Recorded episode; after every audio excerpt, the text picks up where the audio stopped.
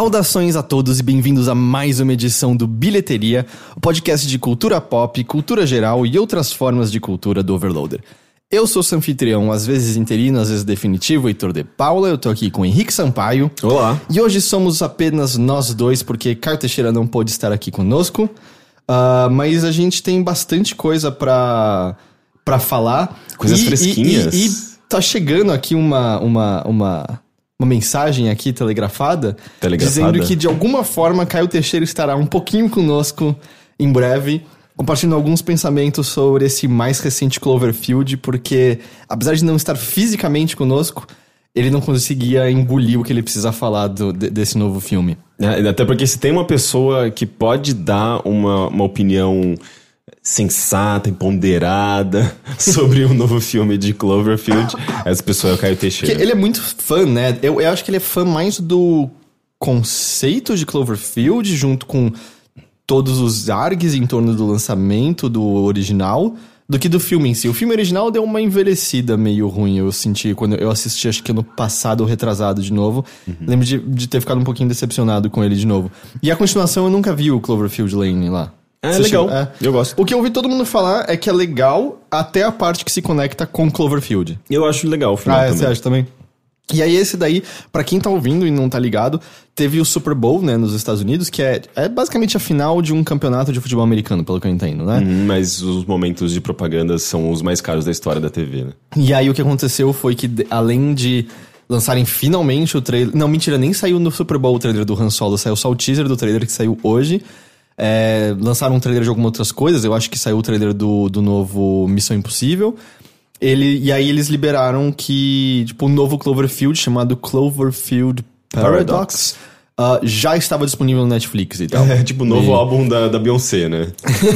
e eu, eu não assisti, você assistiu o Cloverfield Paradox? Não. Eu, eu também não vi, não, não deu tempo de ontem pra hoje. Eu vi que as críticas estão, assim, mais do que negativas. E o que as, Então menos 200. É, do, tipo, as pessoas estão meio, cara, que, que raios foi isso? E aparentemente, eu tava lendo no Birth Movies Death, que é um site que eu gosto, que esse filme originalmente era um filme chamado A, Partir, a Partícula de Deus, que é um dos nomes dado pro Boson de Higgs. Pro Boson de? Higgs. E Ah, jornalismo científico. e aí viu? o que acontece é que parece que meio que tentaram colar ele ser um Cloverfield em cima disso, porque viram que o filme não tava dando certo e tal. Nossa, era tipo o. é, é, como chama? O Mario 2 japonês. É, o Doki Doki O Doki Panic. Doki do Panic, né? Mas Doki Doki Panic era bom, essa, essa é. a É. minha diferença. Mas aí não deu tempo de ver, eu sei que então o Teixeira vai, vai estar um pouquinho conosco mais tarde, mas aí semana que vem a gente assiste e pode falar sobre, tá? Porque foi super tarde ontem e eu tava ocupado com outros A gente monstros. assiste e a gente vai ser obrigado a assistir Ah, esse bom, filme. se você quiser, eu vou. eu, é- eu tô de boa de filme ruim de Netflix, gente. É, é, você assistiu aquele A Casa, não sei o que É, lá, Vende-se né? Essa Casa. Vende-se essa casa. Eu vi uma amiga minha comentando no, no- recentemente no Instagram, dizendo acabei de jogar fora duas horas da minha vida. É, daqui." assustadoramente ruim. Mas... Ah, não, eu quero ver qual é desse Cloverfield Paradox. E, tipo, tá no Netflix, é tão fácil ligar e assistir, sabe? É tão Então, fácil você usar seu tempo pra coisas melhores. Meu tempo não presta, meu tempo não é... E eu tava, então, eu não assisti ontem porque eu tava ocupado com outros monstros. Tava com os monstros de Monster Hunter. Então É, mas não... esse, esse é um bom um tempo bem aproveitado. Um É, tempo eu- que passa rápido. Eu gostaria mais de. Cloverfield se alguém desse uma martelada no monstro. É, eu acho que seria um filme melhor como um todo.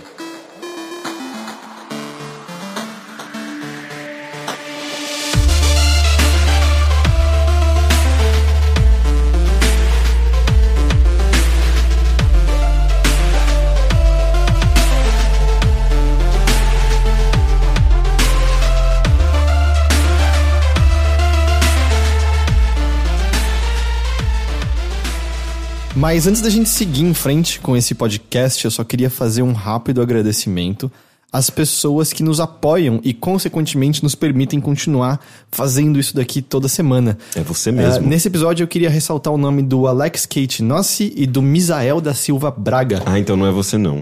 É, é o Alex Case e o, e o. Como chama?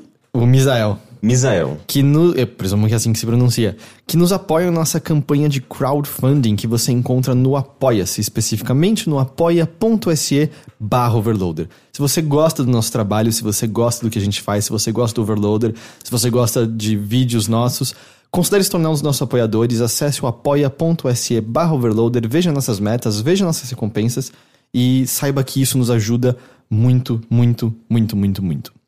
E só antes de você voltar, falando de, de assuntos em si, em si mesmo, você já, tipo, foi pra carnaval em São Paulo nesse fim de semana ou não?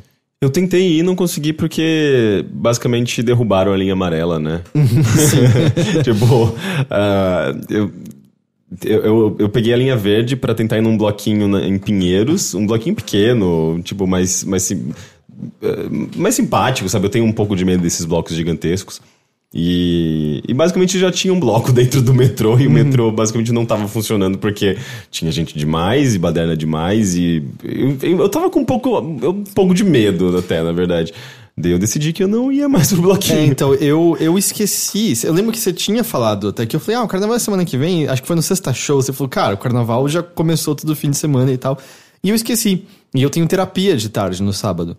E eu normalmente vou de metrô. Não sabia até que eu não chegaria até mesmo de metrô, porque eu desço na, na linha amarela mesmo. Hum. Mas eu tinha um aniversário de um amigo depois, eu falei, ah, hoje eu vou de carro então. Porque aí eu já tô lá, pego o carro, vou, era lá pro lado lá do Butantã. Aí um que meu caminho me jogou no Ibirapuera. E hum, lá tava fechado pra bloco. Inclusive, teve um bloco do Alceu Valença ah, é? e da. Ixi, aquela que canta sempre com ele, esqueci o nome.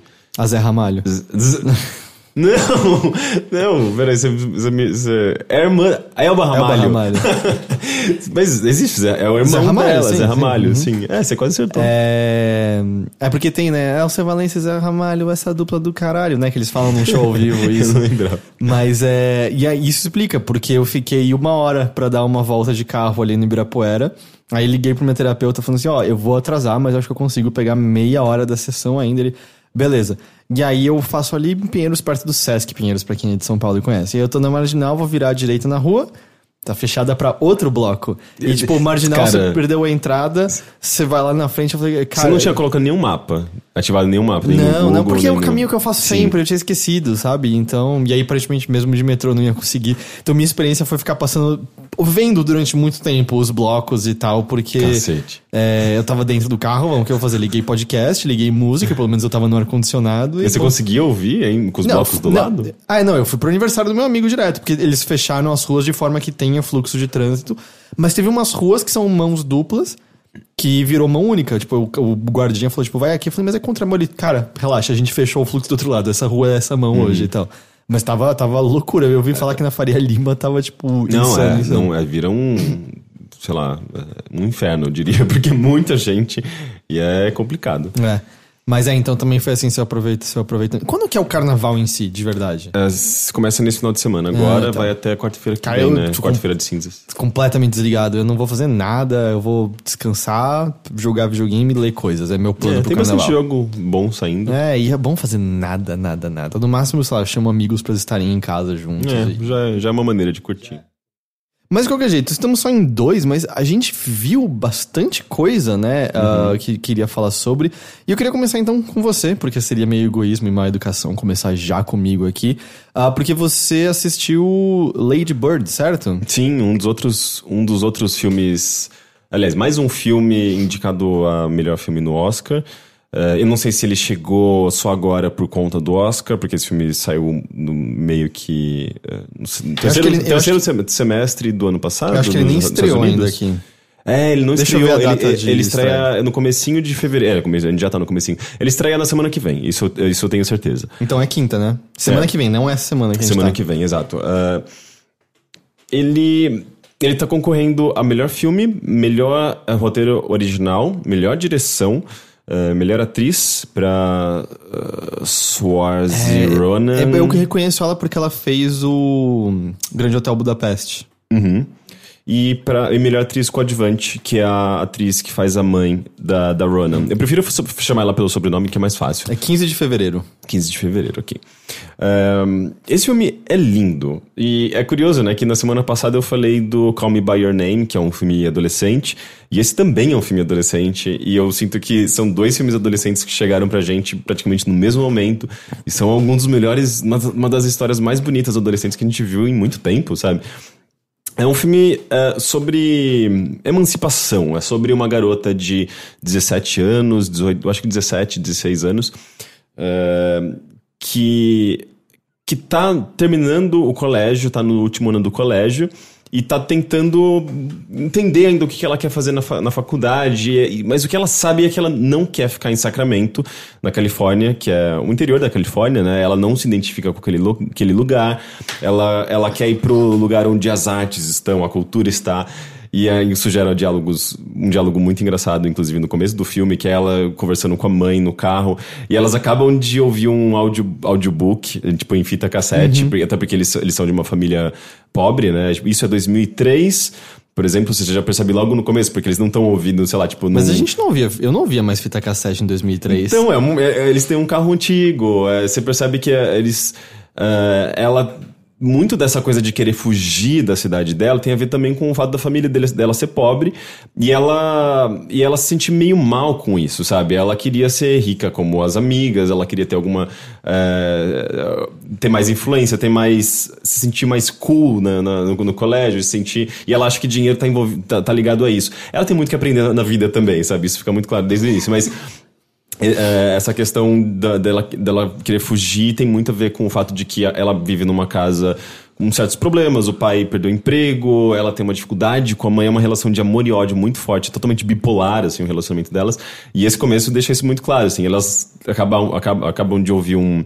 Uh, um audiobook no carro, enquanto a mãe tá dirigindo, e elas duas limpando as lágrimas, assim, tipo, emocionadas com as últimas palavras né, do audiobook, não lembro exatamente de qual livro que era, e, e, logo em seguida já entra numa discussão, assim, as duas uhum. num clash de eu quero ir para Nova York, porque é lá onde tem a arte, a cultura. Mas é engraçado o filme, então. É, um, é uma comédia. É um filme. É, é, ele é, ele é bem realista, assim, tipo, na, bem natural, assim, nas, nas atuações, mas ele é cômico também. Ele sempre vai pro lado cômico. É uma comédia muito boa, assim, inclusive, de. Uh, a cada 10 minutos eu tava rindo alto, sabe? E, mas ele tem uma carga bem dramática, assim, é, é uma comédia dramática, né? É aquele tipo de filme que uh, vai, sei lá, te emocionar e te fazer rir nas mesmas proporções, sabe?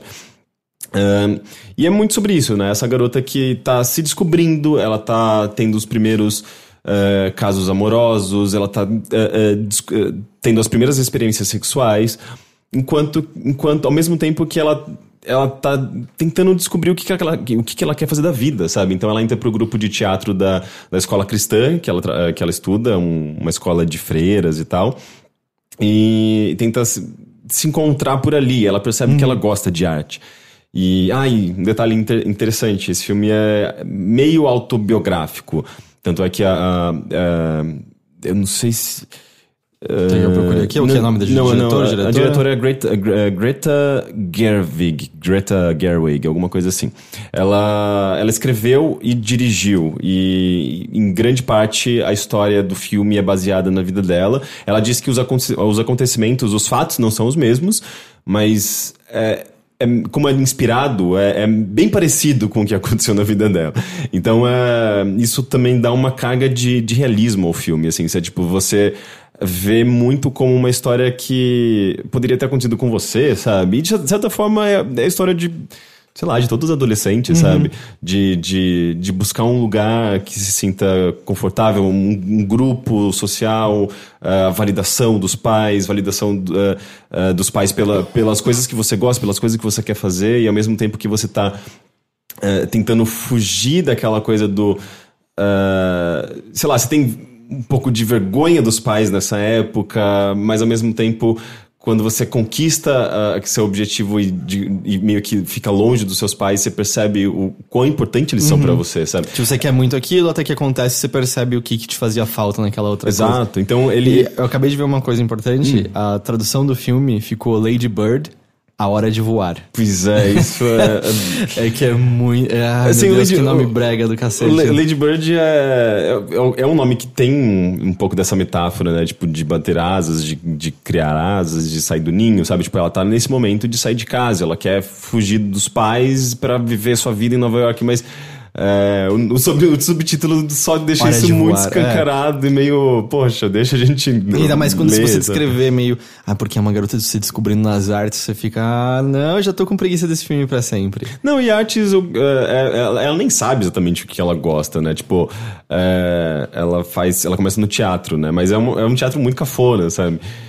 E, mas eu acho muito legal porque é um filme é, eu, eu, me identifiquei muito com essa personagem porque ela não é a melhor aluna, ela pelo, com, pelo contrário, assim, ela cola, ela não é exatamente muito honesta, ela encontra maneiras uh, não muito éticas de tentar melhorar as notas e tentar atingir os objetivos dela. E é engraçado, assim, porque, tipo, ela, ela tá num colégio que ela meio que ela tá acostumada, mas na verdade ela não, ela não, não gosta do, do colégio de freira. Ela, inclusive, ela prega uma peça numa das freiras e tal. Ela não é um exemplo de garota ser seguida, sabe? E ela também, ela sabe que ela vai ter muita dificuldade se ela quiser entrar numa universidade renomada em, no, em Nova York. Então, as expectativas, elas são muito baixas, assim. Ela é meio que é, ela tá tentando viver a vida dela em atrás dos seus sonhos, mas ao mesmo tempo ela sabe que alguns deles são bem inalcançáveis, assim, porque ela não é exatamente a pessoa mais estudiosa, mais dedicada, e ela meio que reconhece isso, sabe?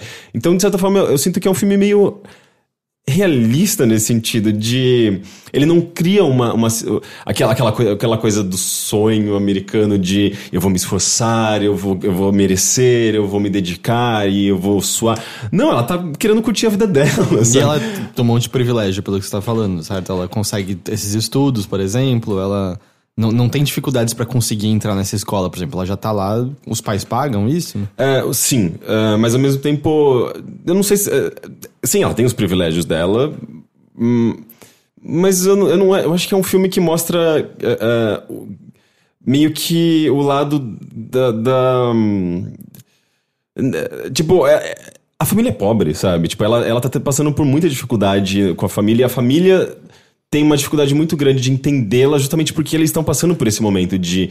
de uh, uh, de economia e, e, problemas financeiros, sabe?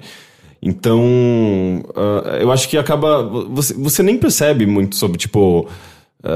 essa questão que você falou de, de privilégio, sabe? Tipo, é, na verdade, é, é, é, muito mais o drama familiar de, de, de um período no qual a família está passando por dificuldade financeira. E isso, é, inclusive, eu acho que é bem comum, eu tenho visto cada vez mais em, no cinema norte-americano, sabe? O que talvez se represente muito do, uh, do crash econômico hum. de 2000 e 2011, 2010, né? Agora o filme se passa em 2003. Na verdade, o que ele mostra Não foi muito... de 2008? O crash econômico é, dos Estados Unidos? Eu achava que era 2008. É 2008, 2008, sim, é verdade. Uh, o filme se passa em 2003, na verdade. Então, o que ele mostra ali é, é aquele período de... de de medo pós é, 11 de setembro, sabe? Então, é uma das razões para a mãe não querer que ela vá para Nova hum, York, tá. por exemplo. E, e, e, toda a parte de comentário político do filme vem muito disso também, né? Tipo, da. Uh, tem pouco comentário político, mas ainda, ainda assim existe, né? Tipo, de. E sempre, na verdade, na forma de piada, né? Uh, de, de. Sei lá, tipo, ela, ela já, já é meio que esperta o suficiente para perceber que existem existe todo uma, uma, uma, uma, um medo, um, ter, um terror local mesmo que pode estar tá manipulando as pessoas, sabe? Tipo, uhum. na forma de pensar, na forma de pensar em Que é o que ela vê nos mais. pais, então, assim. É, e ela vê um pouco esse conservadorismo nos pais também, mas ao mesmo tempo ela... É, é isso que é interessante, ela tem esse conflito com os pais, ela tem uma relação de amor e ódio com a mãe, assim, muito claro. Tipo, eles, eles, elas estão brigando, de repente já passa por alguma coisa de compreensão completa, Mas sabe? Tipo de. Eu, eu, acho eu não sei, eu sinto que é normal. É normal, exato. Sabe? Eu acho que. É, especialmente na, na, adolescência, né? Mas por isso que eu acho que é um filme que diz. Fala meio que para todo mundo, assim, sabe? É, é sobre é, ser adolescente e as dificuldades de, de você se expressar, entender, fazer com que seus pais te entendam, mas ao mesmo tempo de você entender seus uhum. pais, sabe? É, é, engraçado porque, óbvio, me parece que a qualidade desse filme é, é, é superior até pela, pela aclamação crítica e, e de público que ele teve, mas me lembra motivos pelo qual eu me divirto com o The Perks of Being a Wallflower. Como é que é, o Eu gosto. Os benefícios de ser invisível, é isso? É alguma coisa assim. Uh, justamente porque eu sinto que é um filme que. As vantagens as de vantagens. ser invisível. Uh, que fala muito claramente assim, ou oh, é, isso é sobre a perspectiva que se tem de quando adolescente, em que as coisas mais importantes do mundo não são mais a, as, as mesmas quando você cresce, mas é meio importante às vezes olhar para trás e lembrar que naquele momento aquilo era a coisa mais importante do mundo. Porque eu sinto, bom, eu ia falar, gente, às vezes sou eu tem a tendência de olhar para trás e falar: nossa, que, que idiota, que desperdício, que perda de tempo, que vergonha. E quase como se essas voltas sejam uma maneira de olhar. Não, foi importante. Você só tá aí também porque você era uhum, daquele jeito. Exato. É, é, a adolescência faz parte da nossa formação. Gente, são os passos que a gente tomou para chegar até onde a gente tá hoje, né?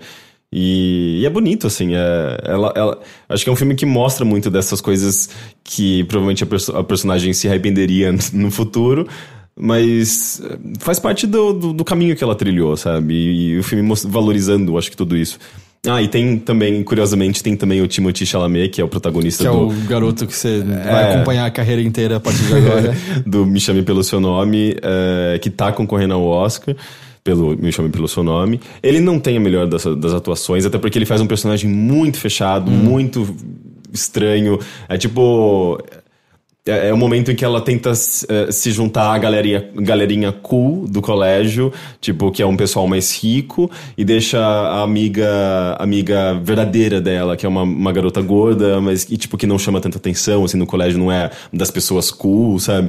E, e faz parte, eu acho, muito do desse, desse aprendizado dela, sabe? Tipo, de que uh, você não precisa, tipo, magoar as pessoas para você conseguir uh, chegar a algum lugar. Você pode. Você não precisa uh, se aproximar das pessoas só, só por interesse.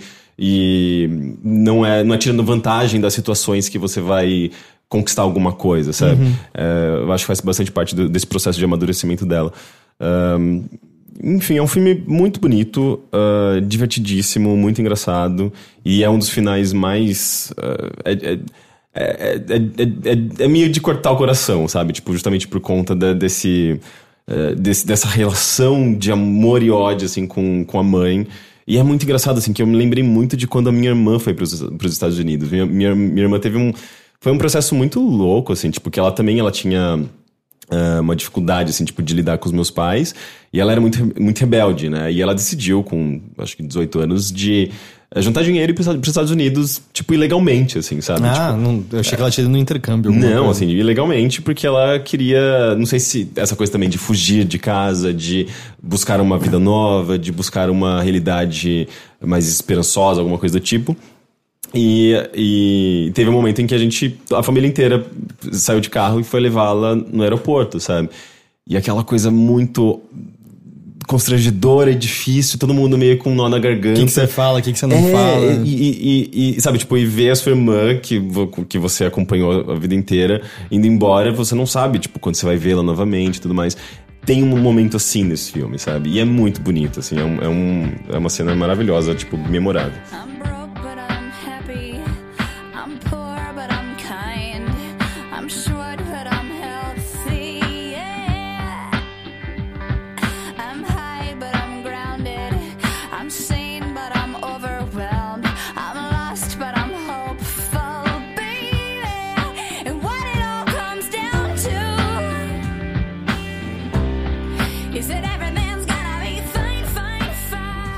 Mas fora isso, tinha outra coisa que você queria falar sobre? Sim, uh, eu ouvi nesses dias uh, mais profundamente o último álbum do Beths, que na verdade se chama Will Weisenfeld.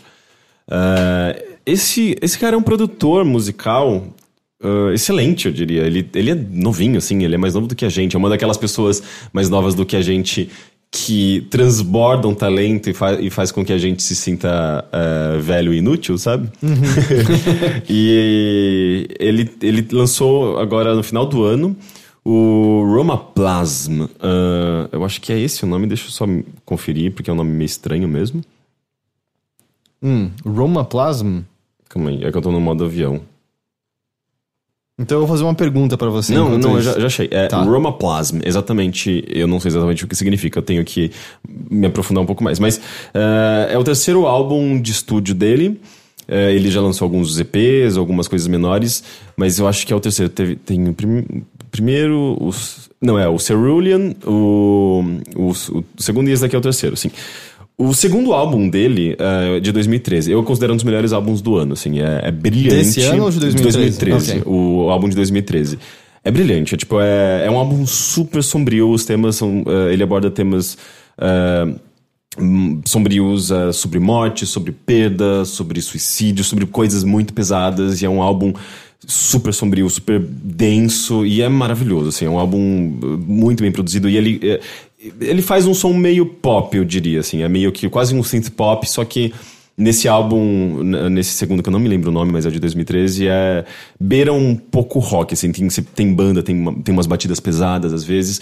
Esse terceiro álbum, Roma Plasma, ele mudou completamente, assim. E eu acho que tem muito a ver com a vida pessoal dele, né? Tipo, o Will, ele tava com uma doença que impedia ele praticamente de sair de casa quando ele tava produzindo o segundo álbum. E no Roma Plasma, ele. Eu não sei, assim, eu acompanho ele no Twitter. Ele é a pessoa mais engraçada, mais louca. ele filma, ele, ele, ele, se filma, ele posta, faz, faz muito posts jogando videogame. Ele adora anime. Ele. Ele é muito, tipo. A gente, é tipo é, uma pessoa a normal, gente, a gente. Só que ele faz música e ele é meio talentoso demais. Não é tipo a gente que não faz nada. É, é, não, e ele passa muito tempo dele, eu acho que transmitindo é, muito desse desse escapismo dele, sabe? Desses prazeres dele. Ele adora, ele é, ele é muito nerd tradicional, sabe? Que joga videogame via anime e. sei lá, ele, é, ele é super divertido no Twitter. Tanto é que é muito engraçado. Eu lembro de conhecer o álbum dele, é, pelo o segundo, que é super pesado, depressivo. E eu fui ver, procurei no Twitter e eu percebi que ele é totalmente oposto daquele. Ele era bobo, ele fazia umas coisas muito infantis, ele era engraçado. E até eu lembro que eu mandei um tweet para ele uma vez e ele não me respondeu, mas tipo, é, é você a mesma pessoa naquele álbum, sabe? E, e, ah, e uma curiosidade, ele fez a música tema de abertura do Dream Daddy. Ah. É, e pra você seja, ver, tá, ele é tipo, bem ligado em videogame. ele tá mesmo. super ligado em videogame, ele tem músicas na trilha sonora do. Dream Daddy, pra quem não sabe, é Dream Daddy Simulator, é um jogo. É. de videogame, né? De saiu pra PC, é um. Um visual novel barra dating sim sobre papais gostosos, basicamente. É, né? ou- é, papais solteiros que namoram outros papais. É, eu, eu acho, é super bonitinho. eu acho que nem todo mundo é solteiro. Ah, talvez. Mas você, você, você é um cara solteiro, né? Isso, inclusive, é muito legal porque determina. Se, eu acho que dependendo das, das opções que você faz, eh, você determina se você é um homem gay que adotou a filha eh, com outro cara, ou se você é um homem bissexual que teve uma filha com uma outra mulher e vive um- uma fase bissexual ou gay atualmente. Enfim, ele fez a música pra esse, pra esse jogo. É, ele fez a música tema e ele também fez música pra outros jogos, o Fly, Fly Ranch. Enfim, ele, ele é bem ligado a games, ele adora videogame, ele sempre fala sobre isso no Twitter dele. E o álbum novo dele tem muito de videogame. É muito. Mas com de chiptune ou... Não, não, não chega a ser chiptune, mas tem muito da sonoridade, da, da, da cor, dos sabores, dos tons, assim, tipo, da, de música de videogame. É uma coisa até meio, meio japonesa, frenética, sabe? Tipo, em algumas músicas. Só que ele sempre traduz isso para pro estilo dele, que é, é sempre com muito vocal, muitos, muitas camadas de vocal até. É, e ele fazendo umas vozinhas finas às vezes. Ele tem um. Ele tem uma voz meio adolescente também, é curioso esses temas que estão ficam Mas quantos anos ele tem? Ele tem 24, 20, não, acho que não, atualmente dele deve ter uns 26, 27. Tá, mas é, ele é bem novo. Ele é novo. E... Cara, eu já tô na idade que eu olho pra falar ou Soldier Game 26 e falo, você é uma criança, você é um jovem. pois é, ainda." né? É muito louco isso. Um, mas eu sinto que ele. Ele continua explorando muitos aspectos de, da vida dele, sabe? De incertezas, de, de falta de sintonia com grupos. Tem, tem uma música, por exemplo, eu acho maravilhosa essa música.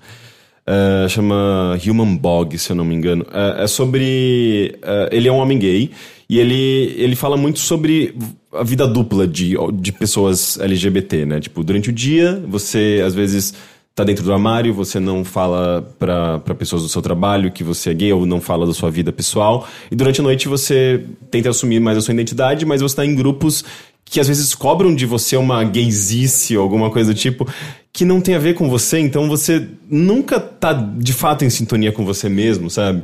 E é, é- é- a letra dessa música é Isso, muito isso linda. é uma coisa que, que existe, esse sentimento. Então é engraçado, é ele expressando ah, o sentimento dele, sabe? Talvez uma dificuldade dele de, de, de se encaixar no mundo, mas eu me identifico completamente com ele, sabe? É muito engraçado isso, porque. ah, não sei, assim, tipo, em grupos LGBT, em grupos gays, ah, eu sinto que tem isso também. Tipo, ah, eu saí. ah, eu, eu tô num grupo no qual celebra-se liberdade, mas na verdade não. Eles, as, as pessoas me cobram determinados padrões também, sabe?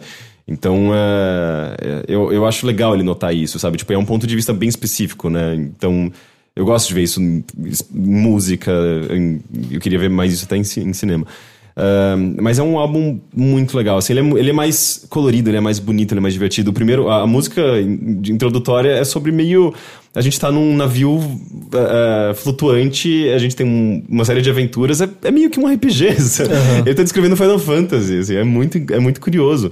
E ele mistura essa, essa coisa de, do- da fantasia e da, do mundo real, sabe? Tipo, tem uma.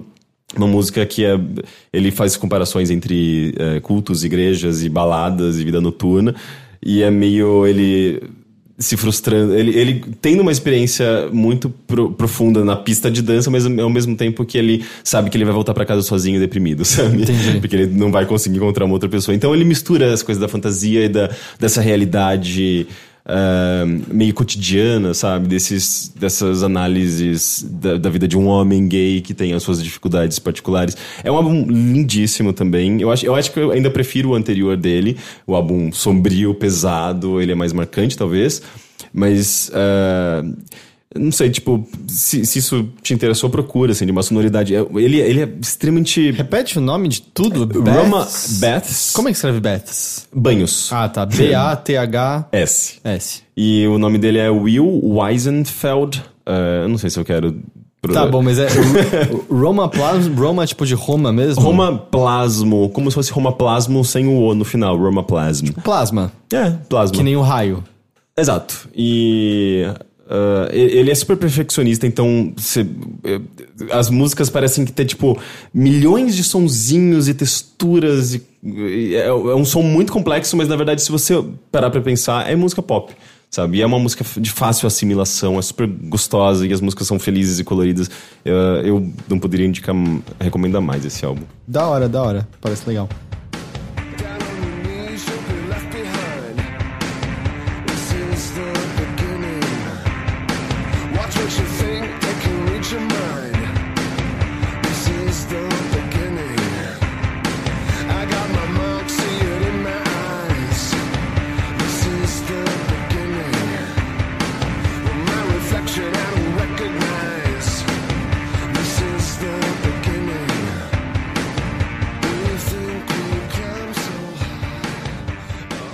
Perguntar, eu falei mais cedo que liberaram hoje. Você chegou a ver o trailer do Han Solo?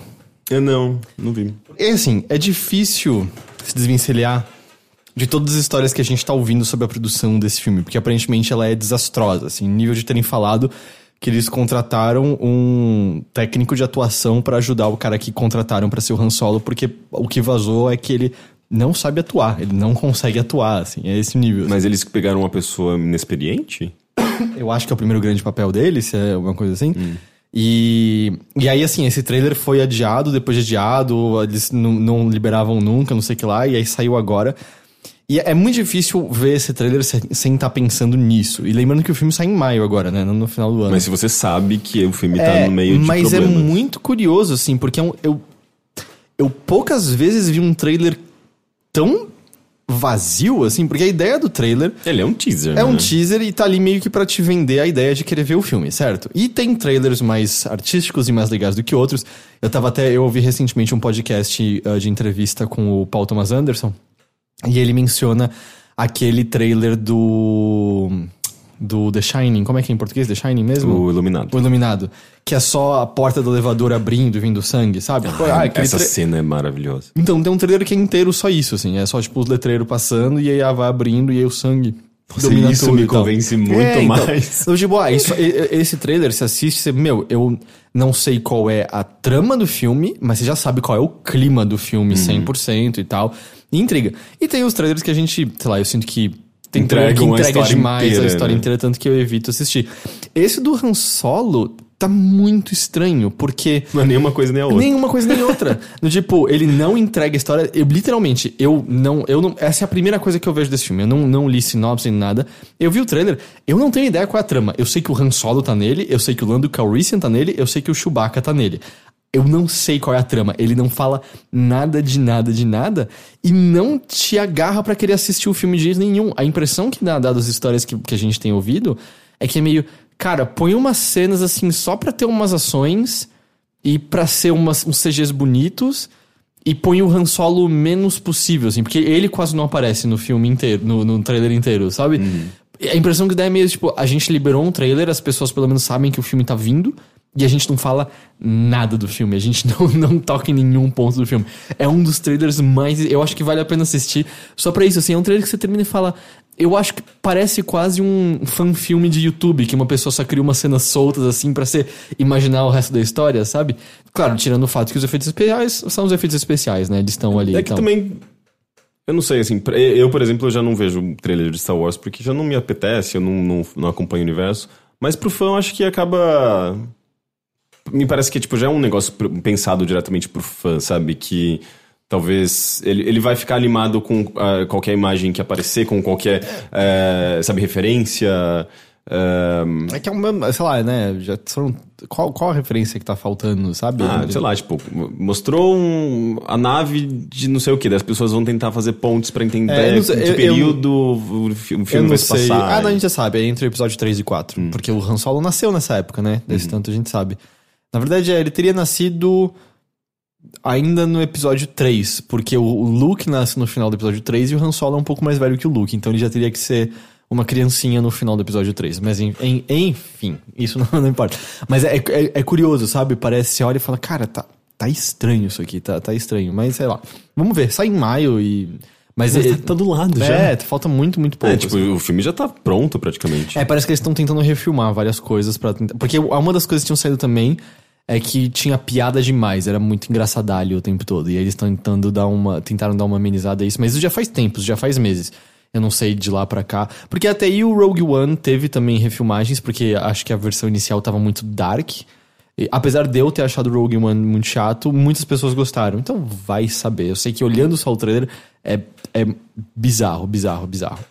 Mas eu queria aproveitar então, só tendo falado disso, porque Caio Teixeira mandou aqui uma, um arquivo de áudio para tocarmos para as pessoas. E pelo que eu entendo, ele tem coisas a falar sobre Cloverfield Paradox. Vamos ver o quão bem né, vai ser captado esse áudio pelos microfones. Mas na a gente, a gente, a gente dá um jeito O que será que eu já sei que ele vai dizer? filme Cloverfield Paradox é um filme que não tem por que existir. Ele tem o nome de Cloverfield só pra tentar arro- a- a roubar ali um- alguns fãs de Cloverfield, tipo eu, ah, a assistir, a convencer a assistir um filme bosta. Porque assim, na moral, não tem em absoluto nada com o universo. Mentira, tem, tem um mínimo ali no meio, no meio pro final do filme tem alguma coisinha que liga a Cloverfield, mas o filme todo ele, ele tenta ser só uma coisa que faz um check em várias em vários boxes, saca, de filme que é tipo, puta, sci-fi, tem um pouco de suspense, tem um pouco de terror, tem ah, tem viagem no tempo, tem viagem interdimensional.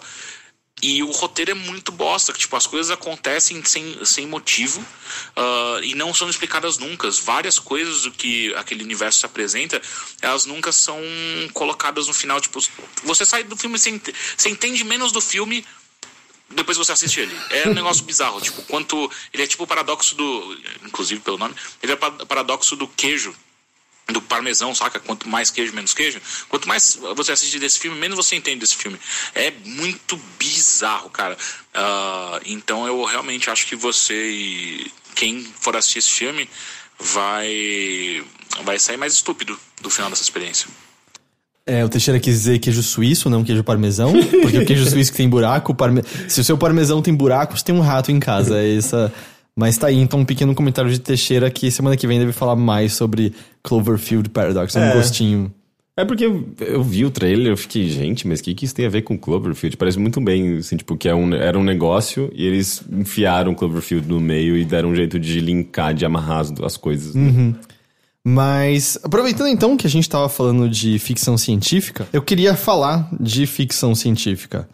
Ah, porque estreou na Netflix semana passada o Carbono Alterado, né? É, aqui no Brasil veio como Altered Carbon. Ah, veio mesmo. como Altered Carbon Eu mesmo? acho que sim. Entendi. Ah, é, eu, eu tinha visto, tipo, antes, então eu não, não sabia e tal. Mas enfim, Altered Carbon, Carbono Alterado, você deve estar nos destaques lá de lançamento da Netflix. Eu vi inteiro. Você chegou a assistir um pouco, certo? Eu vi três episódios. São, são quanto, quantos? Oito? São 10 episódios. Dez? É, 10 episódios.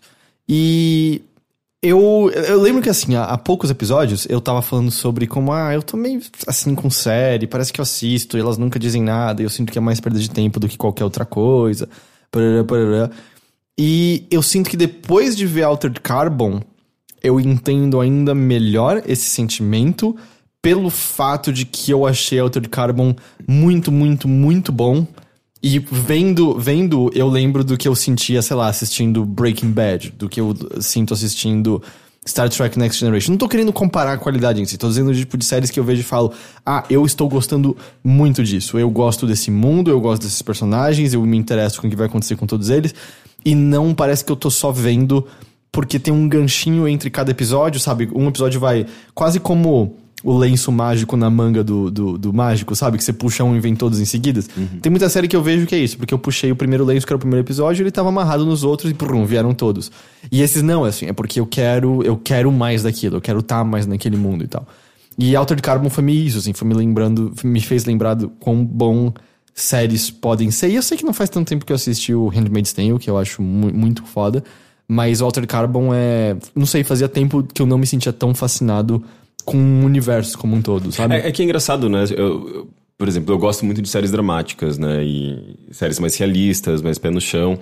E quando eu vejo um Altered Carbon, eu sinto que, que, que é, é, quase como se fosse uma outra coisa, assim, né? Um outro bicho. Porque um é, um, é uma história sobre vidas cotidianas, é, sobre...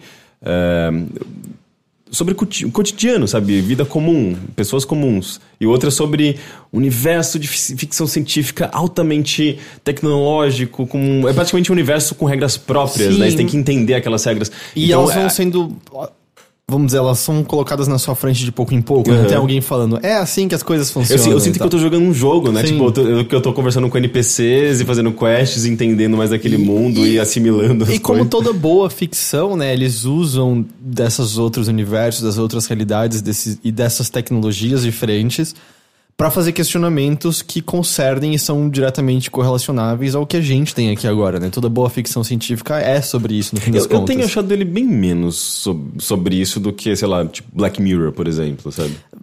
Black Mirror tem a segunda temporada, né? Não sei. Eu, não. Sinto, eu, Sinto, que depois da terceira ele não falou não, mais. gente, não, Archangel. Eu não gosto daquele. Eu acho que aquele episódio tão na cara. Archangel, sei lá, todos os episódios falam sobre muito fortemente sobre é, alguma coisa, sabe? Mas eu sinto que todos. Eu sinto que, especialmente a, a quarta temporada mais recente. Eu sinto que, especialmente a quarta temporada, todos são. Eu não sei, todos são muito escrachados. Eu não acho que tem mais sutileza nenhuma no que ele tá falando ali, sabe? Ah, mas ainda assim.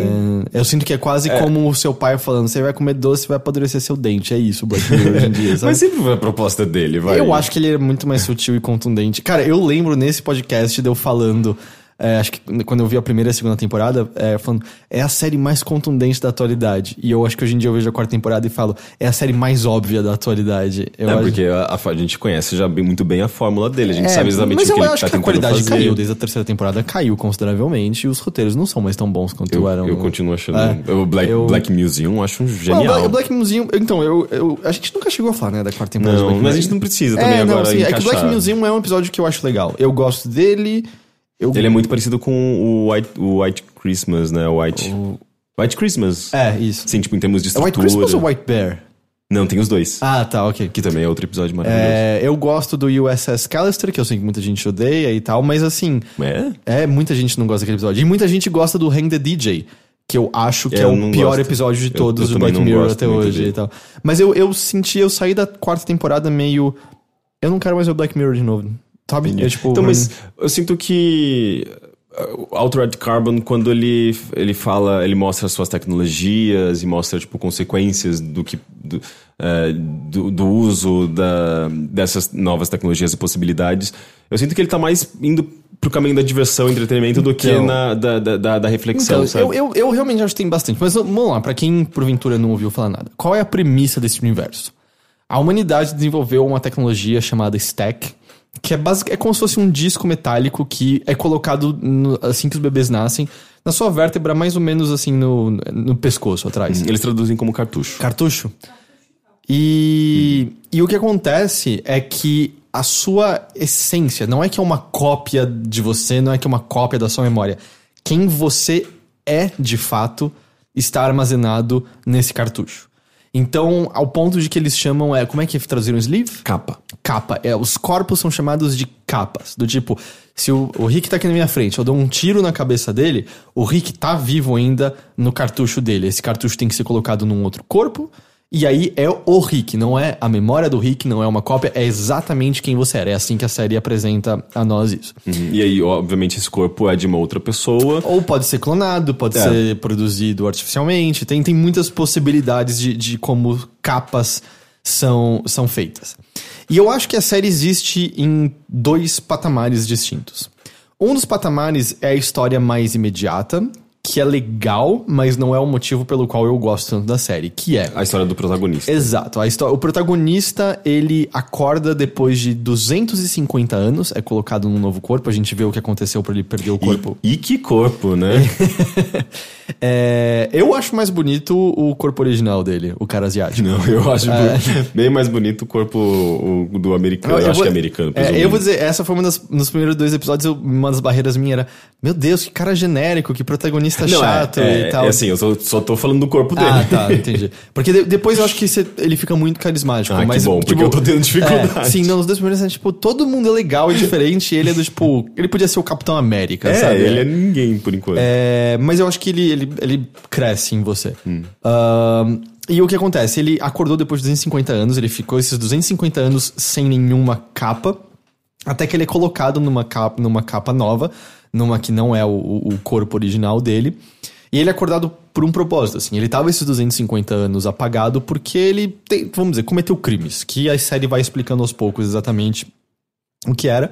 Mas ele é acordado porque querem o conhecimento e habilidades dele, porque ele tem certos conhecimentos que meio que não sobrou ninguém que possui, pra poder resolver um grande mistério. Um cara desse mundo ah, aparentemente cometeu suicídio. E ele não lembra do momento da morte dele porque o cartucho dele foi destruído. Por que, que ele não morreu de vez? Porque os dados do cartucho, que é quem ele é, foram uploadados para nuvem, para um, um satélite, e ele foi ah, baixado para uma nova capa, e ele só lembra ah, de tudo até uma certa hora, porque ele não tinha feito o upload ah, naquele momento. É, ele basicamente fez um backup e morreu 24 horas, é, 24 horas depois, ou 48 horas depois, então esse último, essas últimas horas eles não, ele não tem mais Ele essa não, memória. não- exatamente. E aí esse cara tá ali pra resolver esse mistério do que aconteceu ali, porque as, as circunstâncias em torno disso são, são meio misteriosas. E aí tem uma série de detalhes, por exemplo, esse cara que aparentemente cometeu suicídio ou foi morto, é o que eles chamam de meth. Por quê? Eu não entendi esses Então, métodos isso ainda. vai ficando claro, é meio que, vamos dizer, desenho do mundo. Isso, São os Matusa, Matu, Matuzens. Basicamente, qual é a ideia por trás disso? E nisso que eu acho que começa a ter o, o comentário, vamos dizer, pensando sobre a nossa sociedade, aconteceria. E eu já volto pra- pra esse ponto do que é um math. O que eu acho muito legal do, do Altered Carbon, e pelo que eu entendo isso tá no livro que, que originou, é... O lance do, do cartucho é só uma ideia por si só. Tipo, isso por si só não, não, não seria, tipo, ah, uma tecnologia sci-fi, grande É, coisa, mas sabe? divertido ainda assim. Divertido, mas é é só isso. O que eu acho legal é como ele explora o que mudaria na nossa sociedade, dado o que sabemos dela atualmente, se de repente morte não fosse mais um problema com o qual a gente tem que lidar. Largamente. Quando você destrói o cartucho, acontece o que eles chamam de morte verdadeira, morte real. Então o que acontece? Esses maths, a ideia é. Nosso mundo, aqui hoje, a gente já tem, por exemplo, bilionários e políticos que a gente sabe que contornam e decidem leis e eventos que melhor ah, funcionam pra eles. Tipo, a gente sabe, sabe, bilionários fazendo lobbying, por exemplo. E a gente pra vem falando so- sobre isso há muito tempo. Exato, assim, aconteceu nos Estados Unidos há menos de um mês. Tipo, bilionários fazendo lobbying para que eles consigam mudar, por exemplo, os impostos, para que eles tenham que pagar menos e tenham ainda mais dinheiro. E cada vez mais bilionários com uma quantidade mais e mais absurda de dinheiro. O que aconteceria se essas pessoas vivessem para sempre? Como seria a mentalidade deles e a nossa mentalidade em relação a eles? Esses maths são basicamente pessoas que estão vivas há muito tempo, com muito poder, que por mais que elas não tenham literalmente, sabe, força, levantar coisas e tal, como, sei lá, um Jedi, não é que eles têm um poder psíquico, mágico que eles desenvolveram com todo esse tempo, basicamente começam a se entender como divindades. Esse é o lance. Eles vivem literalmente acima das nuvens, né? Eles constroem prédios completamente distantes. A realidade deles lá é completamente distante. É tudo, vamos dizer, é o que a gente tem hoje em dia vezes mil, porque eles estão vivendo cada vez mais. Eles começam a sentir que eles estão basicamente na ideia que a gente tem de Deus mais próximos disso. Eles não morrem mais e eles estão só acumulando poder e dinheiro. E a sociedade começa a funcionar de acordo com os desejos e vontade dessas pessoas. Por isso que, por exemplo, o lance dele poder fazer o upload dele na, na nuvem, lá pro satélite, isso é uma coisa que só muitos, muito, muito milionários conseguem fazer. Ninguém tem acesso a essa tecnologia. Uma coisa que fica claro logo no comecinho da série é que uma. Se você não tem dinheiro, eles vão botar você na capa que, que tiver ali. Então, por exemplo, tem uma criancinha que acorda no corpo de uma mulher de meia idade, por exemplo. Sabe? Eles estão um pouco se fudendo. Mas, mas isso que me deixa meio confuso, porque a impressão que eu tinha é que o protagonista, por exemplo, ele. Uma das punições dele. É, de, de, ele acorda numa prisão, né? Tipo, depois desses, desses 250 anos, que é logo no comecinho da série. É, tipo, ele. E ele meio que tá sendo reintegrado à sociedade. E ele é uma dessas pessoas que ganha qualquer corpo. Não é? Então, não. Ele. Isso vai ser explorado. Ele, ele ganha um corpo específico. Ah, é o que a gente sabe. Porque, de boa, eu ficava. Por que, que as pessoas ganharam corpos, tipo, comuns e ele, ele é basicamente o cara mais gostoso do universo, Então, não, mais forte? É, mas- O que eles falam, até isso sem- que já é do primeiro episódio, eles falam que o corpo dele tem coisas especiais de combate, treinamento, ele tem um reflexo maior que os outros. Isso é explorado depois por que, que ele ganha esse corpo específico É, e tal. entendi. Mas é, o corpo dele é um melhor do que a média, com certeza, assim. E então, assim, por exemplo, ele começa a explorar isso, assim, o que acontece quando as pessoas que já têm muito poder na nossa sociedade hoje em dia começam a perder mais do que elas já perderam, mesmo nesse tempo de vida. Ou melhor, isso é um bom ponto. Se, se nesse tempo de vida a gente vê que essas pessoas perdem completamente o contato para com outras pessoas e começam a se ver quase como uma casta diferenciada, o que acontece se essa pessoa viveu 200 anos, 300 anos, quando ela não tem mais medo de morrer, quando ela sente que ela é capaz de tudo? E isso que a série explora cada vez mais fundo, o que eu acho muito, muito legal.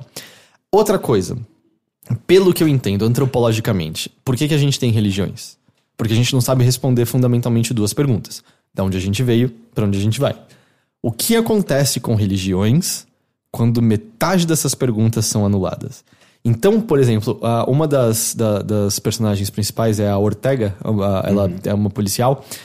Ela. eu isso não fica claro se é mais a família dela por conta da ascendência dela que, que, que, que comemora isso, mas faz muito sentido que seja uma coisa. Pelo, pelo que você vê nas ruas, é um- uma comemoração mais universal. Mas, por exemplo, o- um dos feriados aparentemente religiosos mais fortes é o Dia dos Mortos. O Dia dos Mortos, até pra quem vê o Viva a Vida é uma Festa, sabe? É quando se acredita que os mortos visitam a Terra por um dia. E ela é, ela é provavelmente mexicana? Eu acho que a ascendência dela é mexicana. É, ela é latina, né? Dá É. pra perceber. E, bom, Ortega até. O que acontece numa realidade em que, se um cartucho está guardado, os mortos podem literalmente visitar a Terra de novo uma vez por ano, entende? As religiões em si começam a ser repensadas e ressignificadas porque a gente não pensa mais na morte como a gente pensava antes em si. É, então, eu- essas são as partes que eu acho fascinantes na série, muito bem exploradas, e eu que estava falando assim, de sentir que tá jogando RPG, mas você nunca sente que você tá lendo um grimório, né? Você, tipo, aos poucos você vai entendendo. Realidade virtual é uma coisa presente nessa série, ele vai mostrando aos poucos. Inteligência artificial, Edgar Allan Poe é um personagem de proeminência nessa série, é um personagem fantástico, eu adorei ele e tal. E, e- e apesar do protagonista, como eu falei, inicialmente ele ser meio sem graça, é, quanto mais tempo vai passando, mais você gosta dele. E ele vai começando a criar um elenco ao redor dele que começa a agir em conjunto. Outro, um questionamento que isso demora mais pra série a- a- explorar, mas ela explora, por exemplo. Ahn, a gente é o cartucho, então. Qual é a limitação, por exemplo, da gente estar sempre sendo reintegrado num corpo do mesmo gênero, por exemplo? Por que não explorar outros gêneros? Por que não fazer essas trocas, sabe? Por que não quase ir para um transhumanismo em certo, em certo momento? Isso, começa a ser explorado de pouco em pouco e por algumas consequências muito legais, assim, para cenas é, fantásticas que você não espera e a naturalidade com que tudo acontece é muito, muito legal. Ah, eu acho que talvez o ponto mais fraco seja que a historinha mesmo do Kovacs, né, que é o, que é o protagonista, essa investigação dele, que é 100% uma investigação no ar, tipo, com todos os clichês possíveis, a Femme Fatale, acho que você já viu esse, tipo, a Femme Fatale, não sei o que lá. Eu acho que ela é uma investigação legal, mas ela tem o problema de todos os mistérios. Eles têm que ser resolvidos eventualmente. E Ou não, você não assistiu Twin Peaks? ah, bom, tá. Mas aí os questionamentos são outros, né? A gente tá falando de uma história no ar mais clássica e tal. E o lance é. Não, e talvez seja o que o David Lynch entenda muito bem, é. Não existe resolução que seja tão interessante quanto o mistério. Então, assim, eventualmente, o mistério é resolvido e é tipo, ah, legal, é divertido, mas é, sabe. nunca é tanto quanto a sua cabeça acha que vai ser inicialmente e tal. Mas, felizmente, são esses 10 episódios. E a história, assim, tem um gancho para Eu não sei se eles confirmaram outra temporada ou não. Tem um gancho para mais coisas. Mas essa história, independente de, vamos supor, a segunda temporada é um lixo, ou eles nunca fazem, você sai satisfeito dessa primeira temporada. A história tá fechadinha, personagens têm um fim próprio, sabe? Do tipo, as coisas estão amarradas.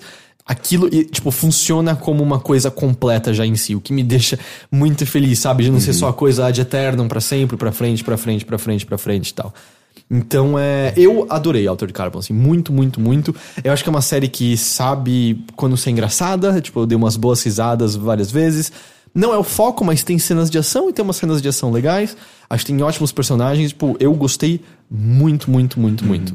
É, eu tô, eu tô gostando, uh, mas eu tô tendo algumas dificuldades, assim. Eu tô sentindo que esse começo. Eu acho que é o mesmo, é o mesmo tipo de problema que eu tenho em geral, assim, com RPGs muito grandes também, né? Tipo, é, vai ter, parece que um monte de lore na sua frente. Ele uhum. vai jogando como esse mundo funciona, qual, qual, como que as políticas desse mundo funcionam, como que estão, estão divididas essas, essas castas sociais. Mas não, ele é bem, é, é bem tipo de boa. Ele é, eu sinto isso. que metade do, do, da série é, é, explicando o mundo, apresentando esse mundo, e metade é essa história, sabe? E, e, e, eu sinto que eu tenho um pouco de sobrecarga, às vezes, de informação, sabe?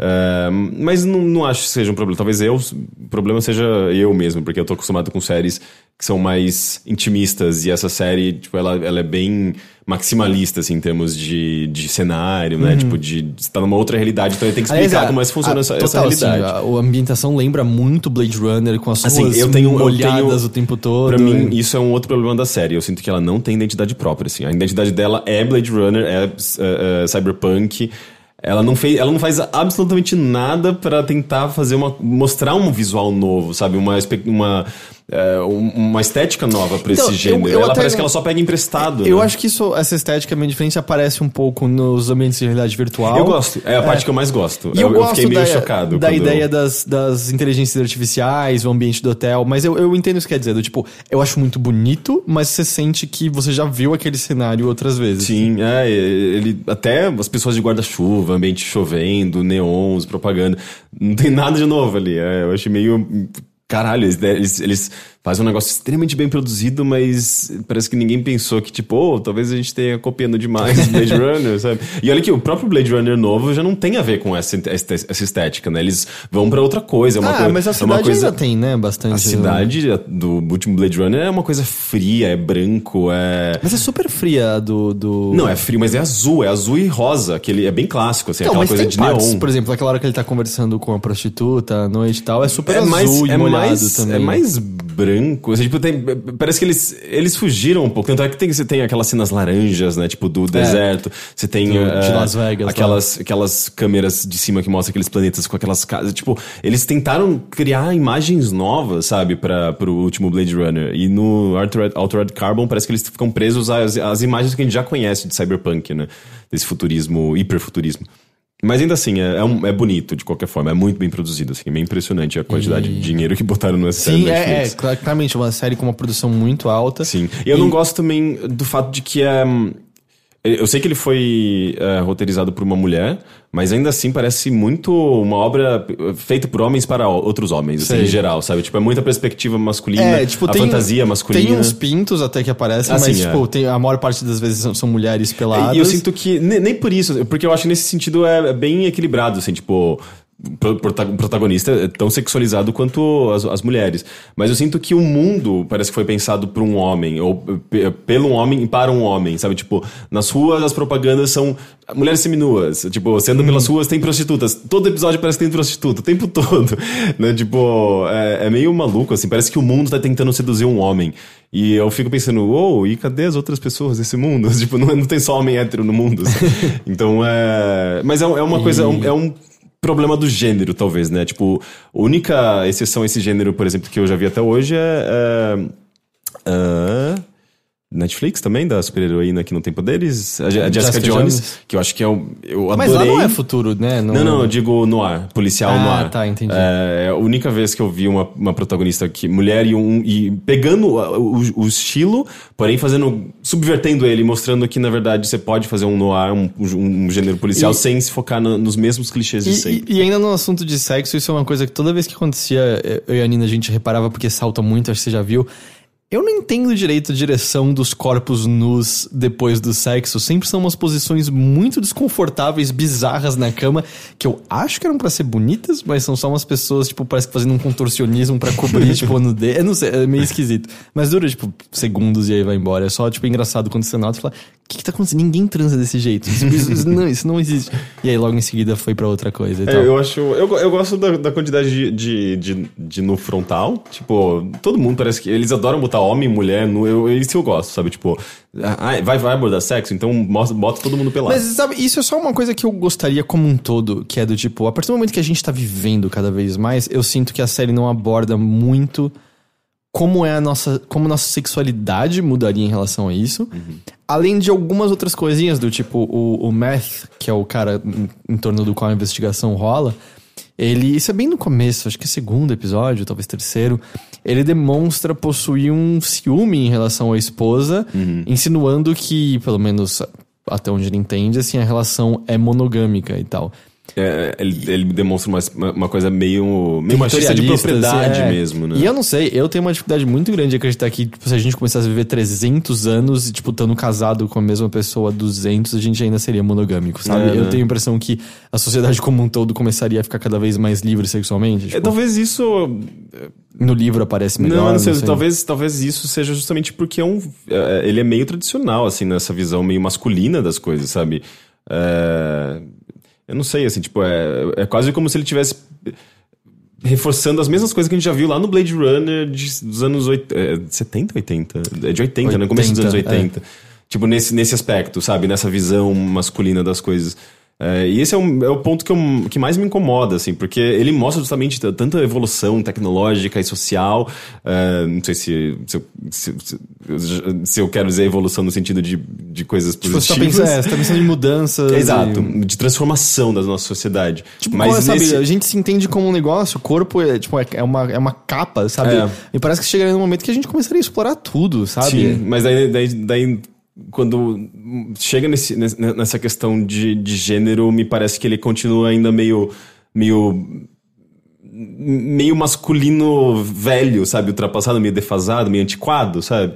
É, como o próprio Blade, Ru- Blade Runner é, eu acho que é um retrato daquela época também, né? Tipo, se você assiste hoje, você percebe, nossa, esse filme é meio machista, né? É, o que Então- todo mundo fala, tipo, tem basicamente uma insinuação de estupro no, no É, original. então, eu sinto que ele- Mas é, ele podia produtos- produtos ser um pouco melhor tempo. nesse sentido, Produtos do seu tempo, sabe? Tem coisas que Então, não e dá... justamente, e o Altered Carbon, ele, ele parece que tá refletindo uma coisa dos anos 80, sabe? Tipo, ele não é Ao mesmo tão... tempo, ele, ele evita muitas coisas como Donzela em Perigo, por exemplo, É, sabe? Assim, não, é, você não- tem algumas personagens femininas é, é, que são... que não estão ali por conta de um... Se bem que não.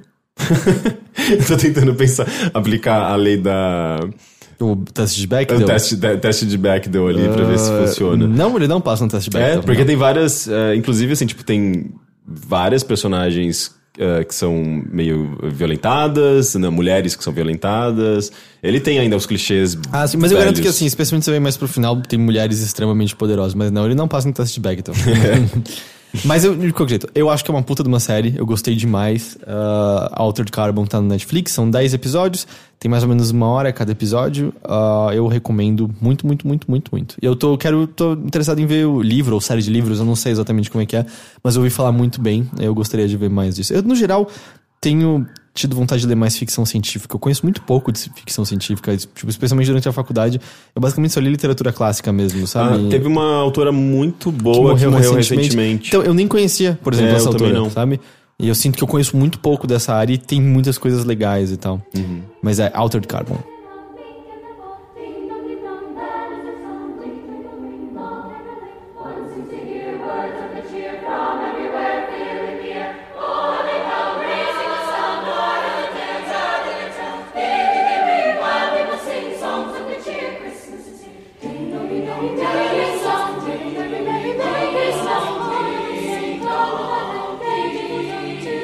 E só antes da gente ir pros e-mails, eu só queria falar, eu fui na cabine hoje do Sacrifício do Servo Sagrado, que é o novo filme do, eu não sei pronunciar o nome dele corretamente, mas é o Yorgos Lantimos. Ele é grego? Ele é grego, é. É o mesmo diretor de O Lagosta e Dente Canino, por exemplo. Eu acho que não, não conheço nenhum desses filmes, nem o novo. É, uh, o, o, o servo, o Sacrifício do Servo Sagrado, ele, se você procurar, até já tem texto em português, porque ele tava no, em Cannes, por exemplo. Se você entrar no cinema em cena, tem um texto super legal, por exemplo, do Pablo Vilaça já sobre ele, acho que, tipo, ano passado já, sabe? E é um filme que tinha estreado nos Estados Unidos em outubro já, se eu não tô enganado, vai chegar aqui só agora e tal. E... Uh, o Lagosta eu cheguei a falar no podcast há um tempo já, se lembra? Que é o lance de que você tem 45 dias para achar um par, uh, um par para você. Se você não acha, você é transformado num animal à sua escolha. Uh, as pessoas que estão no instituto para achar em Paris têm que caçar solteiros na floresta. Cada solteiro que você caçar e trouxer de volta, você ganha um dia a mais no instituto para achar o seu par. Amoroso. Eu lembro vagamente. É, é um filme super, super, sei lá, bizarro e, e e, engraçado e satírico. É, é, é... E, e, o que acontece é assim: eu, vi esses três filmes do, do, do Yorgos: O Dente Canino, que tinha vindo antes do, do Lagosta, O Lagosta, e agora esse O Sacrifício do Servo Sagrado.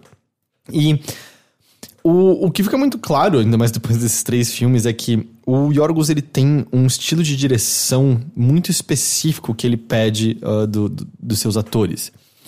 Em que, e que essa direção causa um desconforto o tempo todo. E volta e meia outros efeitos, como aflição e às vezes comédia. O que acontece? A maneira como todo mundo atua é uma propositadamente fria, mecânica e quase teatral. Então, por exemplo, uh, sei lá, vamos supor na, numa conversa que eu tô com você aqui. Ah, Rick, esses são, são, É um relógio novo? Tipo, ah, é, não, eu comprei e tal. É, escolhi essa pulseira de couro porque eu achei mais bonita. Esse diálogo no filme do, do Yorgos é meio. Ah, isso é um relógio novo?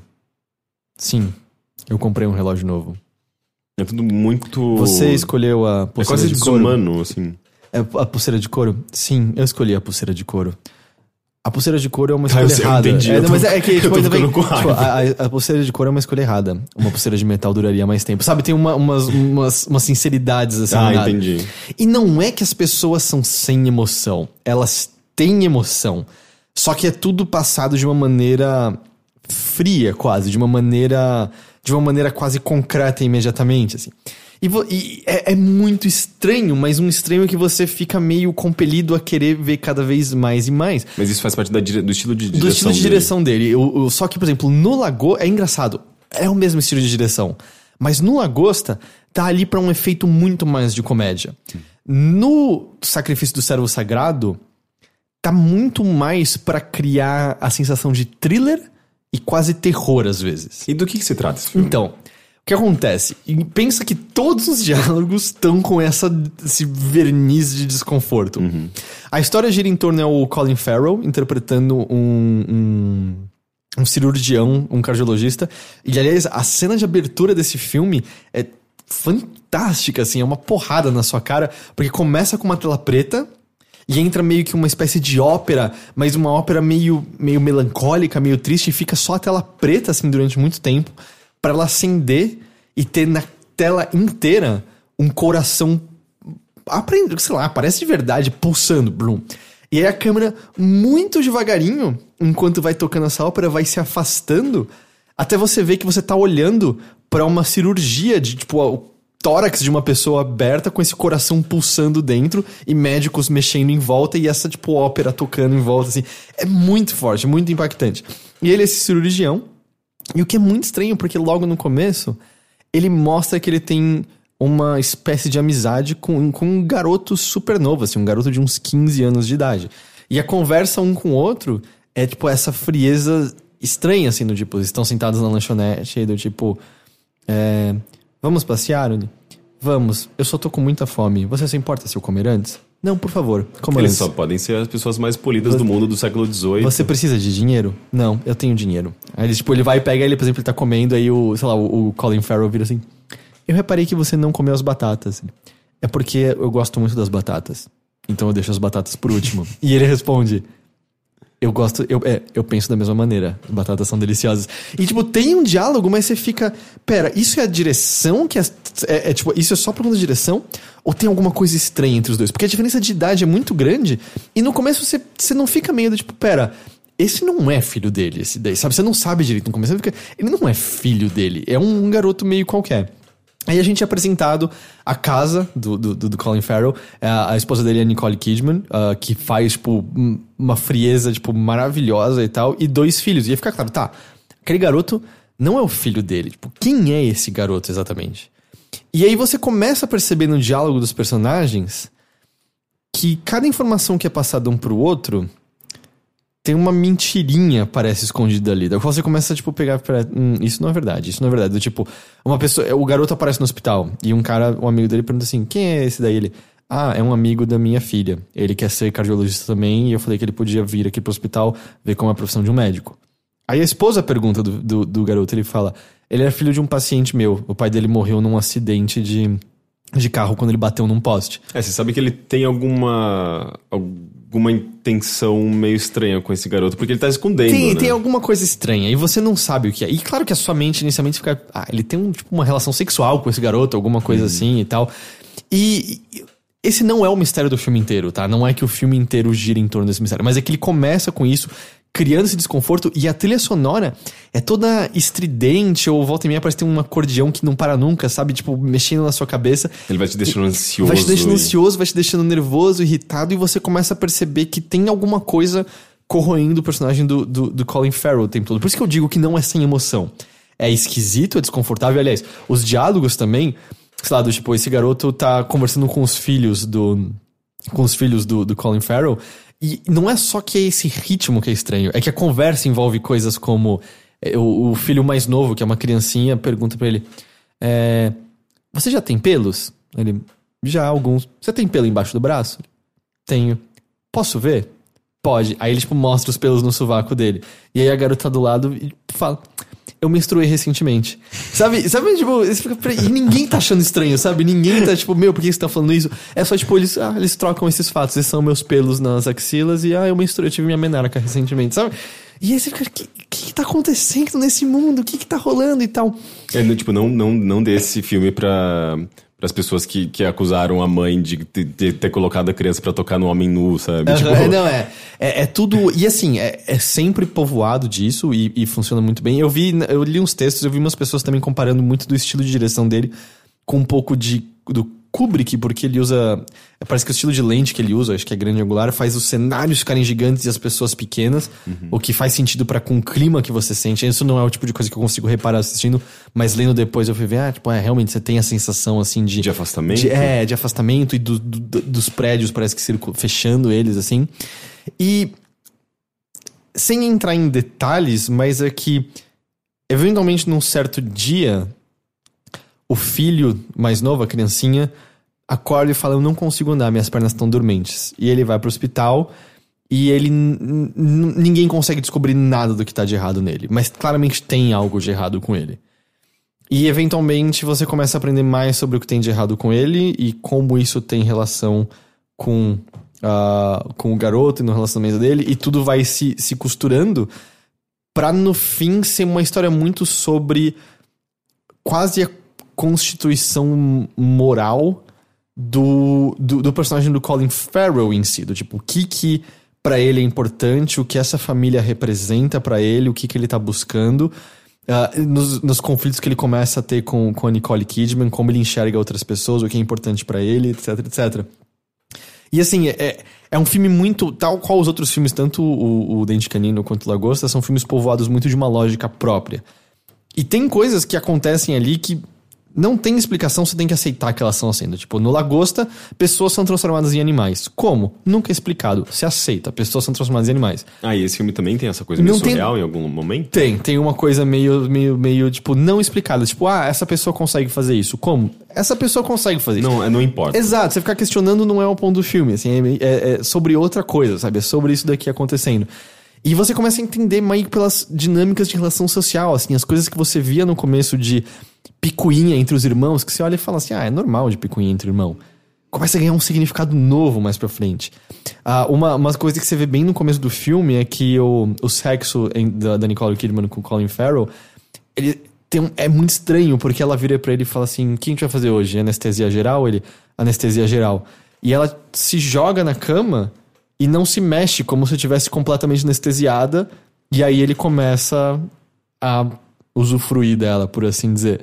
E você fica, então, peraí, que sexo é esse que envolve uma pessoa se fingir de morta, basicamente? saco. É muito estranho, é muito estranho, assim. é- é- mas eu achei muito legal, eu gostei muito. E uma pequena coisa que eu acho que ajuda, tipo, vale a pena dar uma olhada sobre, é que eu não sabia. É, a- o roteiro do filme é baseado numa peça grega, e bom, o, o diretor é grego também, de Eurípides, chamada Ifigênia in Aulis. Ah, que é, tá ligado na, na história da Ilíada mesmo, acho que tem isso, que quando os gregos estão indo pra Troia, ah, não há vento pra levar os navios. E aí eles consultam com o oráculo e o Agamenon tem. é, o oráculo diz que o Agamenon tem que sacrificar a filha dele para que os ventos voltem. O Agamenon mata a própria filha e os ventos vêm e eles conseguem ir pra Troia guerrear e tal. Essa peça do Eurípides é sobre esse momento do sacrifício da filha do Agamenon, ah, botando uma maior complexidade disso, maiores discussões em torno. E, e o que eu não sabia é que tudo que acontece é que o Agamenon mata o servo sagrado de Artemis. E Artemis fica brava com o deus e faz os ventos não acontecerem. E aí pede o sacrifício da filha. E isso tem bastante a ver com, com o que a gente tá, tá, tá vendo no filme. E o garoto que faz o.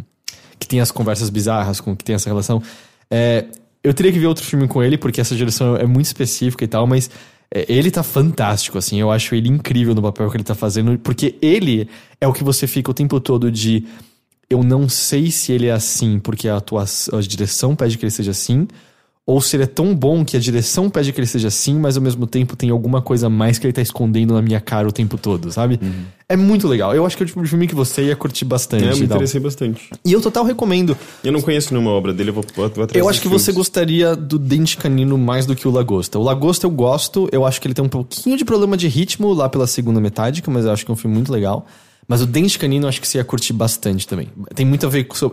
É muito sobre isolacionismo, protecionismo, ah, o lance de pais tentando criar filhos num ambiente perfeito, longe de qualquer perigo e influência e tal. É, é bem da hora.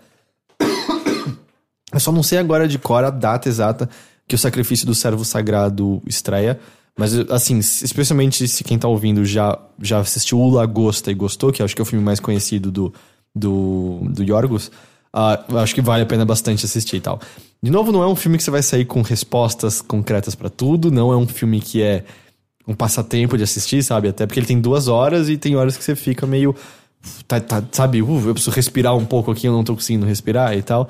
Mas é, eu acho que vale muito a pena. mas eu acho melhor filme assim do que filme que, sei lá, te dá sono no meio. Ah, né? tá, é, não. Mas é, é bastante legal. E é isso, vamos dar uma lida então em e-mails que eu separei aqui? Sim.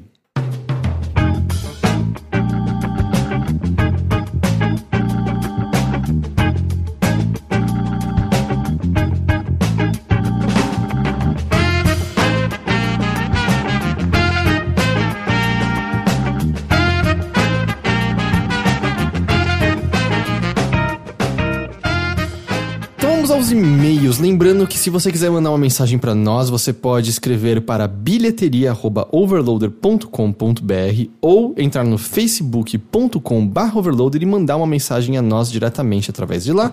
Só peço por favor que você deixe claro que é pro bilheteria e não pro Mothership. O primeiro e-mail de hoje vem do Eduardo Couto. Ele diz: Boa noite, sobrecarregados.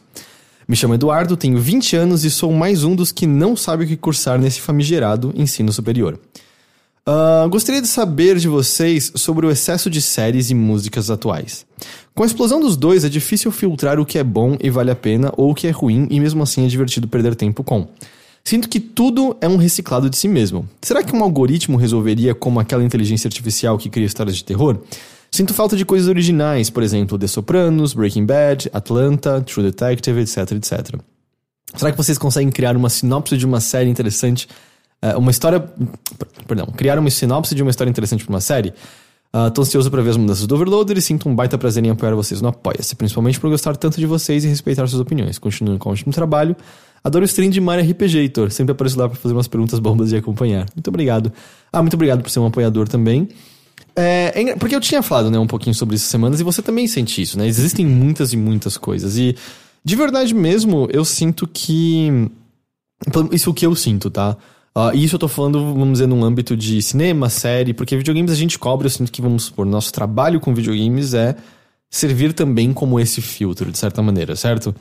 Ah, mas em termos de, de série, cinema, o que eu tenho cada vez mais feito é, um, no caso de série, se eu perceber que eu não tô achando bom, abandonar, parar com a ideia de que eu tenho que ver até o fim e. Sabe, porque. Mas você já pulou uma etapa também, né? Qual? Que é escolher muito bem o que você vai assistir. Ah, não, mas um, um episódio, sabe? Um episódio, um primeiro Não. episódio, eu sinto que isso não faz pra... isso, porque aí, tipo, você, às vezes você é fisgado no começo, tipo, à toa, sabe? Tipo, tem. Não sei se é Scandal, o que, que era, uma, uma série lá que, com a Naomi Watts. Eu fui assistir porque tinha Naomi, Naomi Watts, eu acho ela uma boa atriz.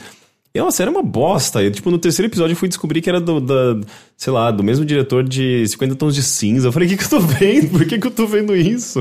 Depois até me falaram que, tipo, ela fica melhor no final. Mas eu falei, não, eu não quero desperdiçar meu tempo pra chegar no Mas final uma- ter uma um revelação. Não, mas só ver um episódio, sabe? Eu vi você- três, eu, É, eu- então- eu- pra mim foi É, desperdício pra de mim- quatro, cinco horas. Pra mim, eu sei que pessoas falaram que melhora depois, mas tipo, eu vi três episódios de The End of the Fucking World. Eu achei tudo ruim. Eu não vou mais dar chance pra essa série. Chega, sabe? Tipo, pode ser que tinha uma coisa muito foda lá na frente. Então não tem tempo limitado, eu vou tentar outras coisas. Mas eu sinto que muito também é sobre, cara, ler, ler sobre, ver o que outras pessoas estão dizendo e, e, e ver, e ver qual é o, o comentário geral sobre, sobre o assunto, sabe? Coisas como, sei lá, a série do Demolidor, por exemplo. Eu tenho certeza que se eu assistisse mais, eu só vi dois episódios, eu acharia divertido e assistiria como um todo, porque ela parece legal.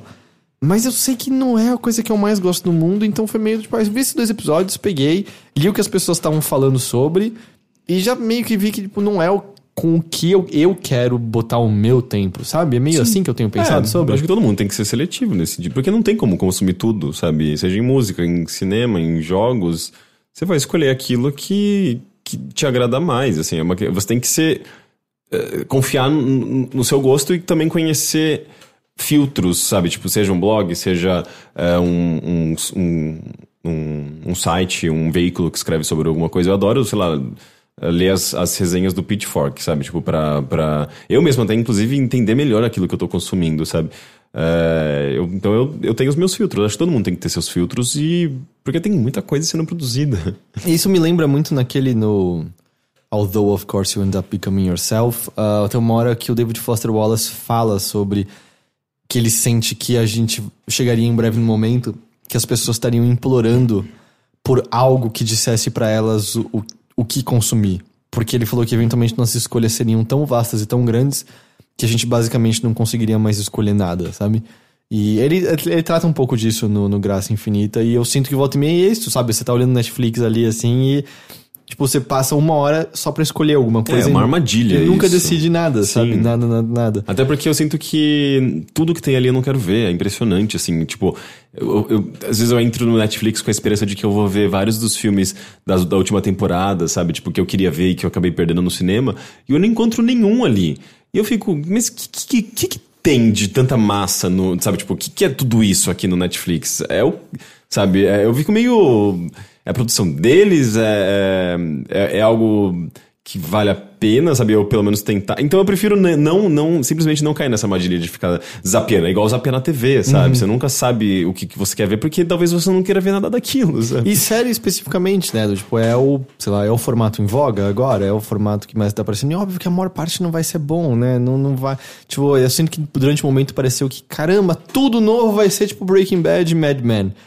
E aí meio que nada mais foi, sabe? E o Tipo, lance é que tem séries maravilhosas que simplesmente não estão no Netflix, ou que estão em outros Eu serviços vendo- menores, ou em eu canal, canal as de TV pessoas mesmo. elogiarem muito uh, The Good Place. The Good Place. Eu tô É, vendo as pessoas Place. elogiarem É. Netflix. esse. Acho que não.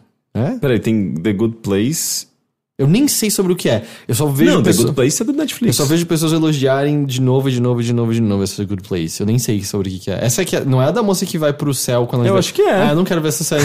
Então.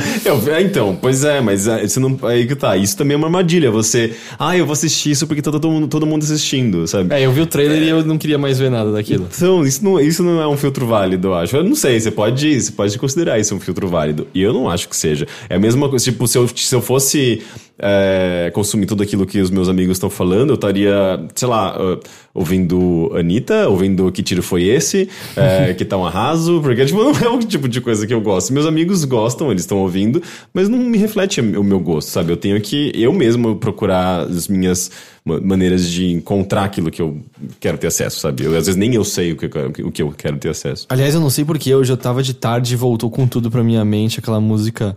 Vou não, quero não, posso não, minha mulher não deixa não. Não sei o que que é isso. Era tipo um hitzinho de 2015 do Aviões do Forró? Acho que é isso, é isso que chama? Não faço ideia. Avião. É, existe a vez Eu do acho que é do. Aviões, e era tipo uma dancinha com os bracinhos balançando muito, tipo, não- era quase nem é uma dança, uns ba- bracinhos bala- balançando.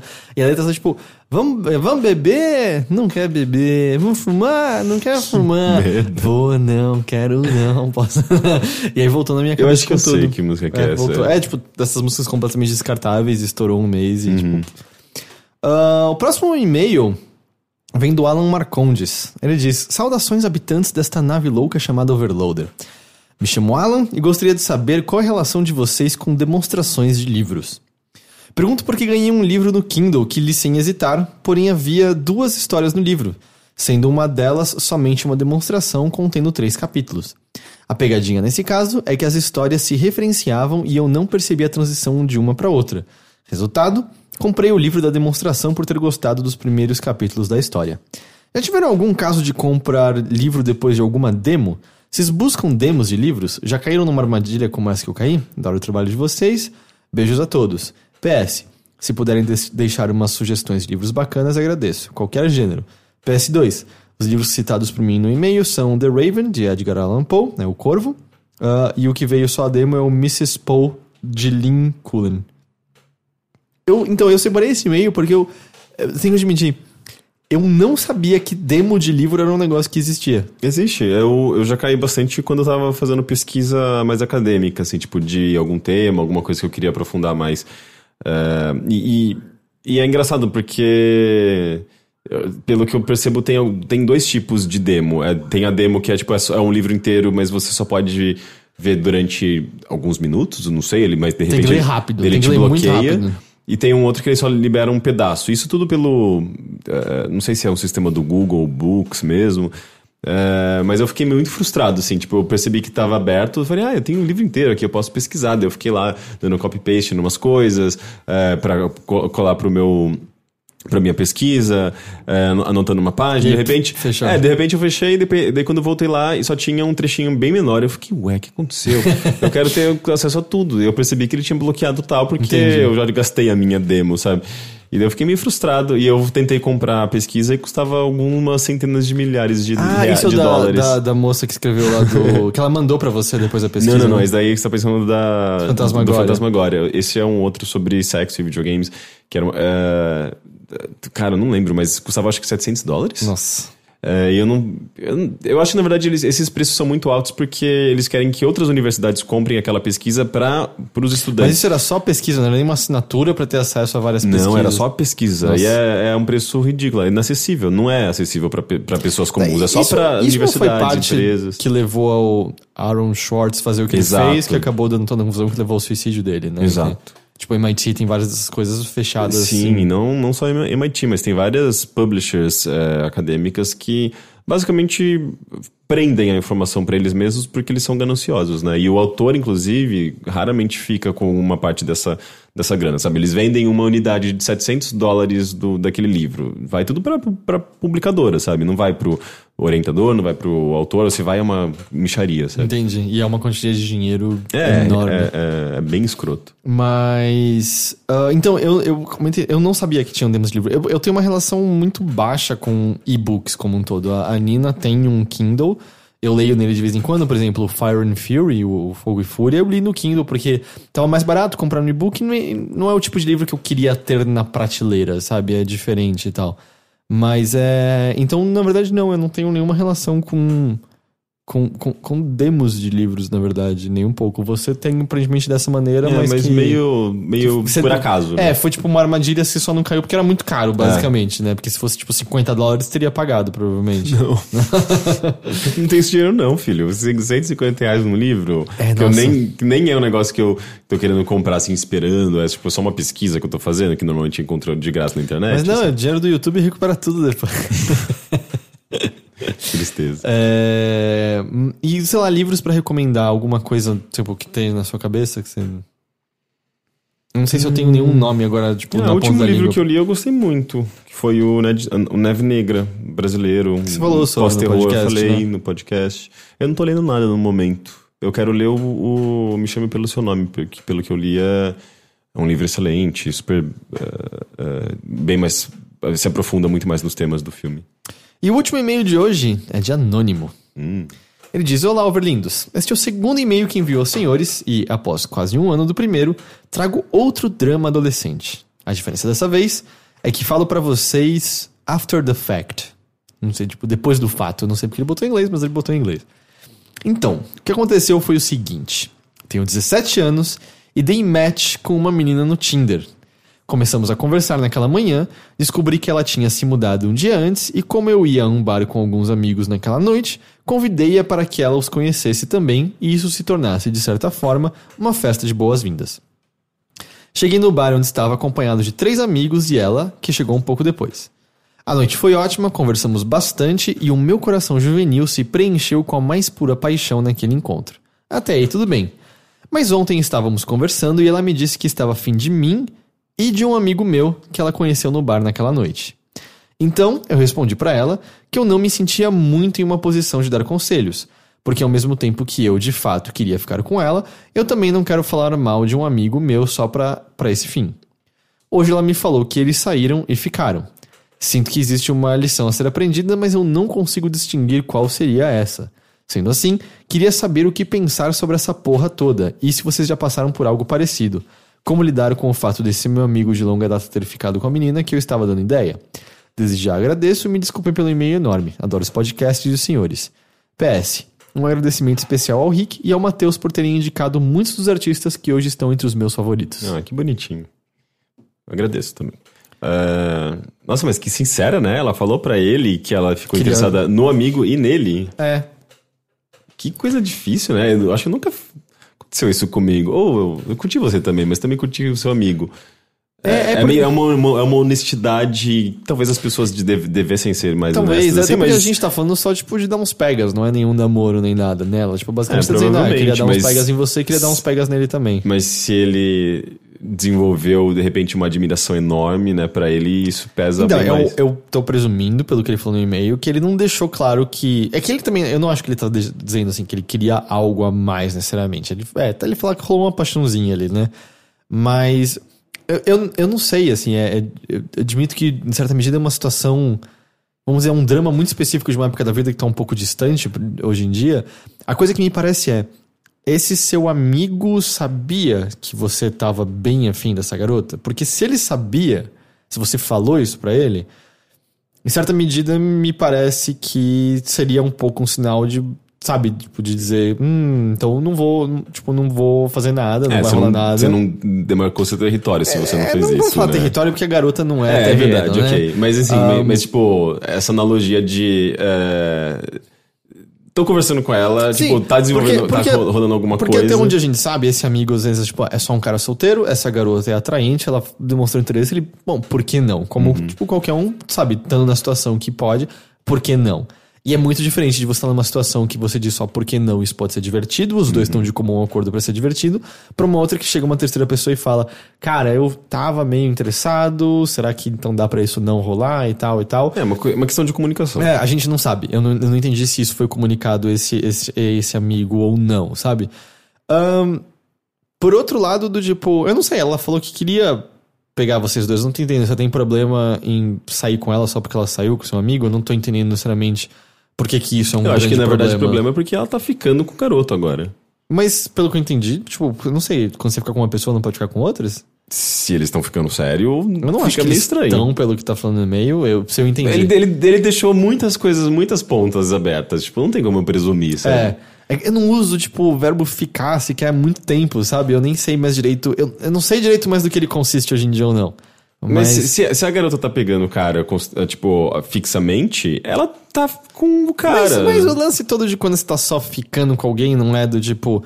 Meu, Cara, você pode ficar não, com todo mundo. Não, se, se, eu, se eu sei que um amigo meu tá, tá, tá ficando com outro, um, um outro cara, eu não vou ficar, sabe, tipo, me envolvendo, não vou ficar de conversinha, porque eu posso, eu sei que eu posso magoá-lo, sabe? Mas o lance- Tipo, se, mas- se, se eles estão ficando fixamente. Mas eu- Porque já aconteceu isso comigo, Mas sabe? é que em primeiro patamar eles não são. Ele e ela não são amigos que querem se pegar também. Tipo, se você é amigo, você vai estar conversando normalmente no dia a dia e de vez em quando vai se pegar com ela, não?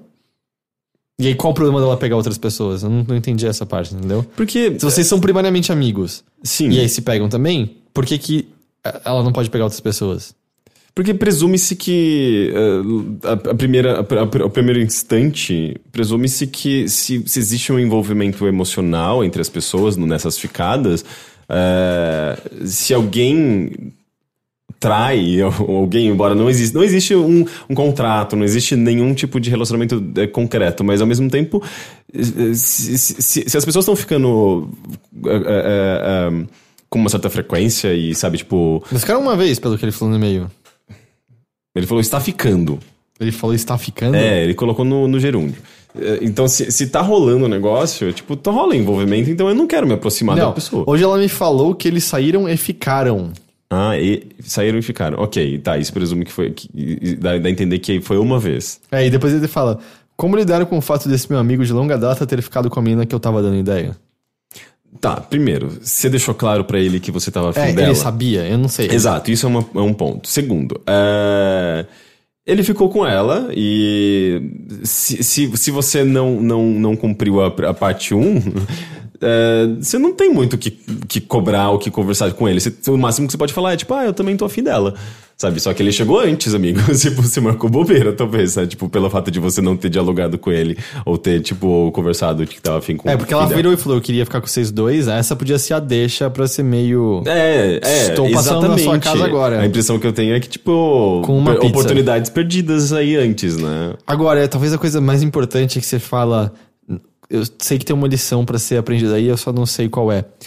A lição que eu acho que você tem que aprender é que na maior parte das vezes que as coisas derem errado, não tem porra de lição nenhuma a ser aprendida.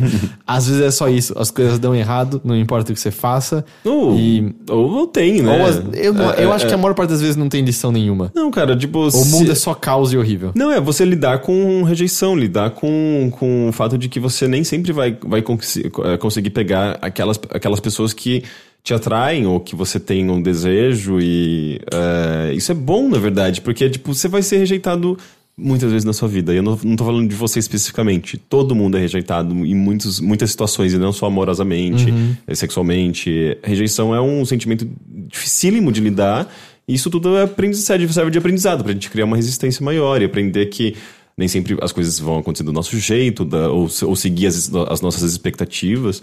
Mas, eh, mas também tem, tem esse outro lado, né? Tipo, de será que eu marquei bobeira? Será que eu não me comuniquei da maneira correta com o meu amigo, com ela? Será que eu não deixei claras as minhas intenções? Sabe? Tipo, é legal você demonstrar ah, que você achou ela bonita, que você tem interesse no papo dela, sabe? Tipo, dar esse. jogar o seu. usar o seu charme pra mostrar também que você tá atraído por ela, sabe? Tipo, pela pessoa, no caso, que for acontecer alguma coisa.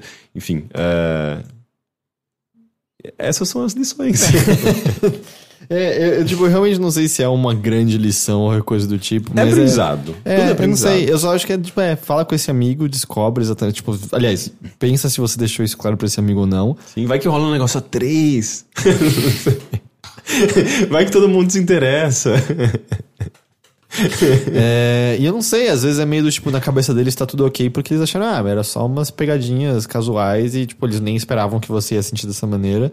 Mas eu acho que também tem que ter um pouco disso que o Rick falou, assim, vezes, estar preparado pro fato de que não sei, se alguma coisa nessa situação te incomoda, se às vezes esse amigo foi cuzão, ou se você. Não sei, vamos supor, tipo, você sente que não rola mais por algum motivo de estar com essa pessoa. Entender que isso faz parte. Talvez, eu, eu acho que nisso que o Rick falou faz sentido, essa é lição. Muitas e muitas vezes você não vai ter o que você quer. Uhum. E não importa se você achar que você é merecedor disso, não importa se você acha que isso é justo, não importa que você acha que você foi trapaceado, isso vai acontecer, talvez tenha acontecido dessa vez, se não aconteceu dessa vez, vai acontecer de novo no futuro e vai acontecer outras vezes depois disso. Você não vai ter tudo que você quer e isso é parte da vida. Infelizmente. Mas, sei lá, é a única realidade que a gente possui, sabe? Mas é bom, porque imagina, imagina se, a gente, se a gente pudesse ter tudo, nada teria o mesmo valor que tem atualmente. Pois é, pois As é. coisas que você já conquistou. É tipo quando você fica adulto e doce não é mais tão bom quando você era criança, porque agora você pode ter doce a hora que você quiser, não é? Uhum. Atirando o fato de que, sei lá, entope suas artérias e isso não é bom pra sua saúde como um todo. Mas o que importa é o prazer do momento. E é isso, com isso encerramos mais uma edição do Bilheteria, Rick. Muito bem. Muito obrigado. Você sabe que eu tô sempre agradecido pela sua presença aqui. Sim, senhor. Muito obrigado a todos que nos ouviram, muito obrigado a todos que nos assistiram, seja assistindo posteriormente ou agora aqui ao vivo conosco. Muito obrigado pela sua audiência, graças a vocês que a gente pode fazer isso aqui toda semana. A gente se vê de novo, então, na próxima. na semana que vem, com mais um episódio de bilheteria. Lembre-se de continuar acessando overloader.com.br ou youtube.com/overloader. Se você ouve isso e, no geral, não se interessa vamos dizer, nos vídeos que a gente faz, porque é quase tudo sobre videogame. Eu ainda assim recomendo um, um vídeo de uma minissérie, o Rick lançou o primeiro episódio, chamado Games em Série, que é sobre a relação de séries atuais com jogos de videogame.